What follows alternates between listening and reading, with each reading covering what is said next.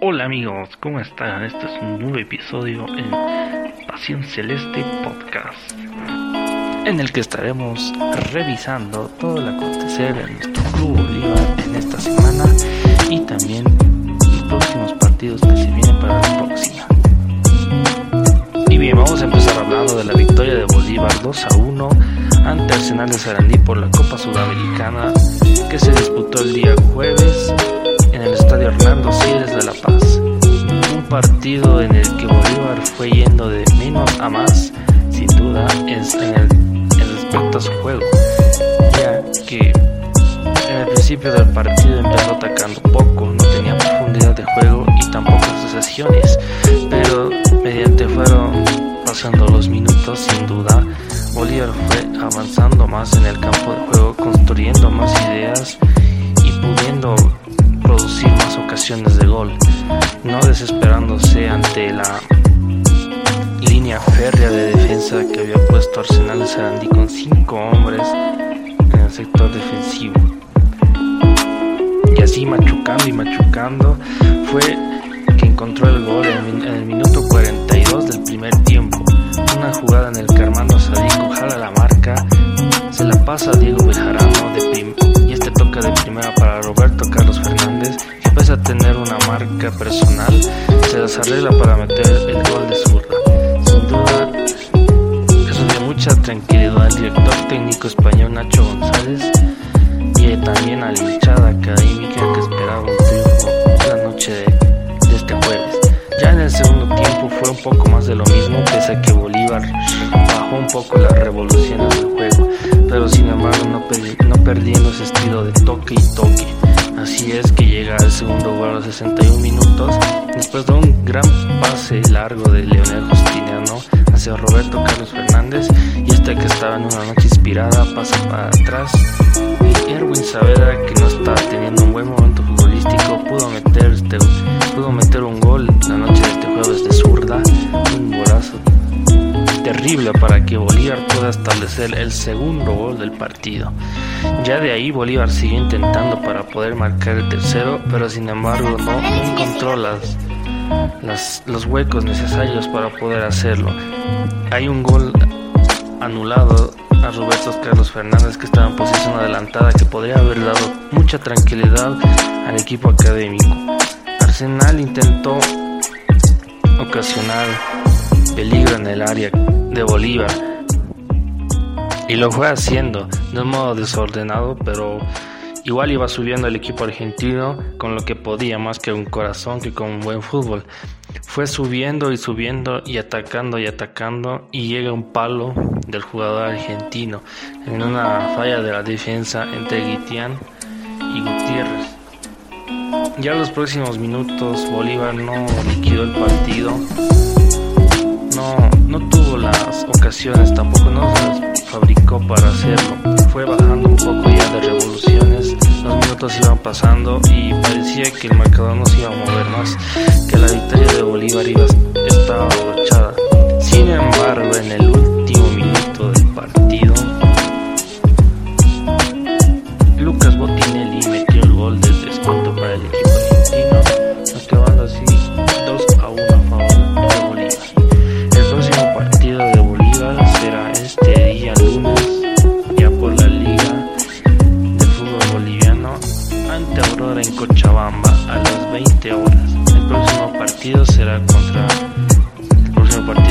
Sudamericana, mejor dicho, será contra Wilstermann en Cochabamba también a las 18 horas con 15 minutos. Ahora vamos al uno por uno de los jugadores que disputaron ayer el partido contra Arsenal. Empezamos con el arquero Rubén Cordán.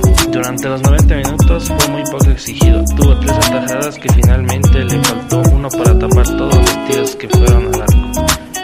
Fue un gran desempeño del arquero para su primer partido y tendrá una sana rivalidad seguramente con Javier Rojas. Le damos un 6.5 de 10. Vamos con Diego Bejarano que sin duda tuvo un repunte en los últimos partidos, subiendo mucho su nivel, aportando defensiva y ofensivamente al club. Esta vez lo buscaron mucho menos de lo que se esperaba. A pesar de ello, por su banda nace la jugada del gol.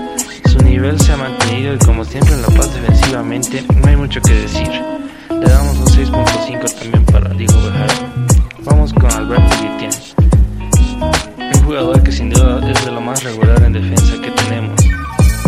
Ya que en los partidos internacionales cumple de muy buena manera. La salida tan limpia que tiene el español y cuando se anima a subir es de lo más destacado ofensivamente. Le damos también un 6.5 de 10. Luis Gutiérrez, que pesa su avanzada edad y ser un poco lento en el uno contra uno, le pone muchas ganas y contribuye defensivamente al equipo. Le damos un 6. Roberto Carlos Fernández, seguro la figura del partido, ya que estuvo involucrado en los dos goles, directo e indirectamente. Hizo el primer gol del partido dando tranquilidad al equipo y contribuyó con, un gran, con una gran asistencia para Luis Saavedra en el segundo gol. La creatividad llegó por banda izquierda. Con García se entendieron bastante bien. Le damos un 8 de 10. Leonel Justiniano, sin duda el mejor partido desde que volvió este año. Fue un gran pilar en el equipo, 94% de posición de pases. Un motorcito sin duda. Yo personalmente lo quiero ver mejor así, ya que en los anteriores partidos estuvo un poco bajo de nivel, pero seguramente va a recuperar a partir de esto. Es el Leonel Justiniano que queremos ver, ese Leonel Justiniano seguramente del 2017, 2019 que contribuía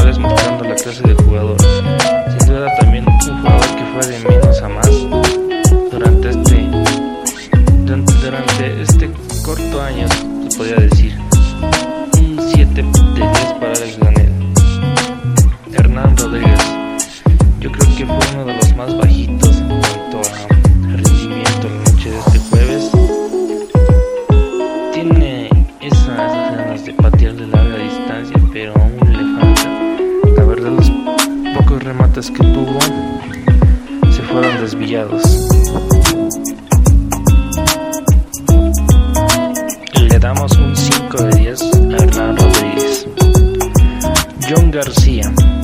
Seguramente uno de los jugadores un poco irregulares, ya que tiene partidos buenos y malos. Y este fue uno de los que no rindió de todo. Uno de los que se pueden desequilibrar defensas es él. Pero sin embargo, no tuvo tanto peso ofensivo, sino más bien de arrastre de marca para que Fernández se luce. Fue también poco desequilibrante porque no se animó. No tuvo tanta llegada al área como otros partidos. Quizá la juventud todavía lo tiene bastante tímido por el escenario que debería de favorecer. Un 6.5 de 10 para John García. Erwin Saavedra. Al aparece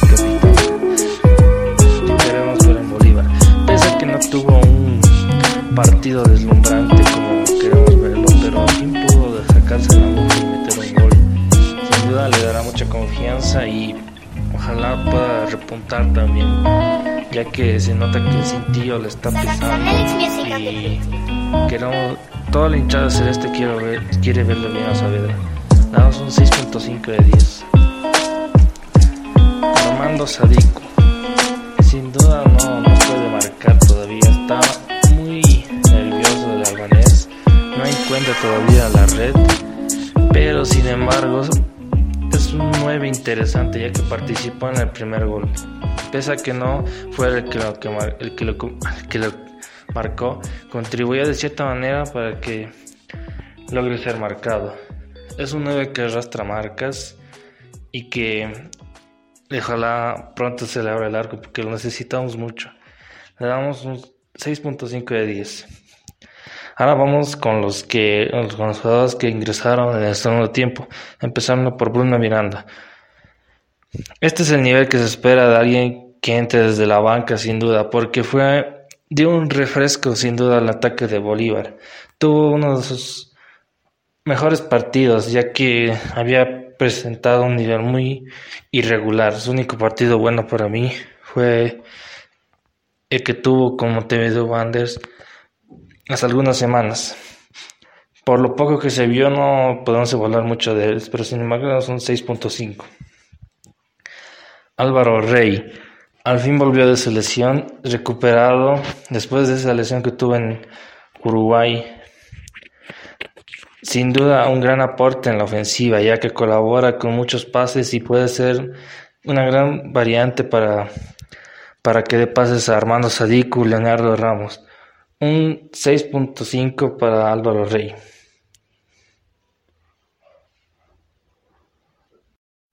Y bueno, lo que le espera a Bolívar sin duda es una gran semana. En Cochabamba particularmente esperemos que Bolívar pueda traer los seis puntos. Primero por la liga contra Aurora y por la Copa Sudamericana contra Wilstermann. Si gana el partido contra Wilstermann seguro será un gran repunte para Bolívar, ya que es un partido fuera de casa pese a que es en Bolivia. Pero si, si logra traer los tres puntos hay que ir ilusionándose con la clasificación. Y bueno, esto es todo en Pasión Celeste Podcast. Nos reencontramos la próxima semana con más noticias del Club Bolívar.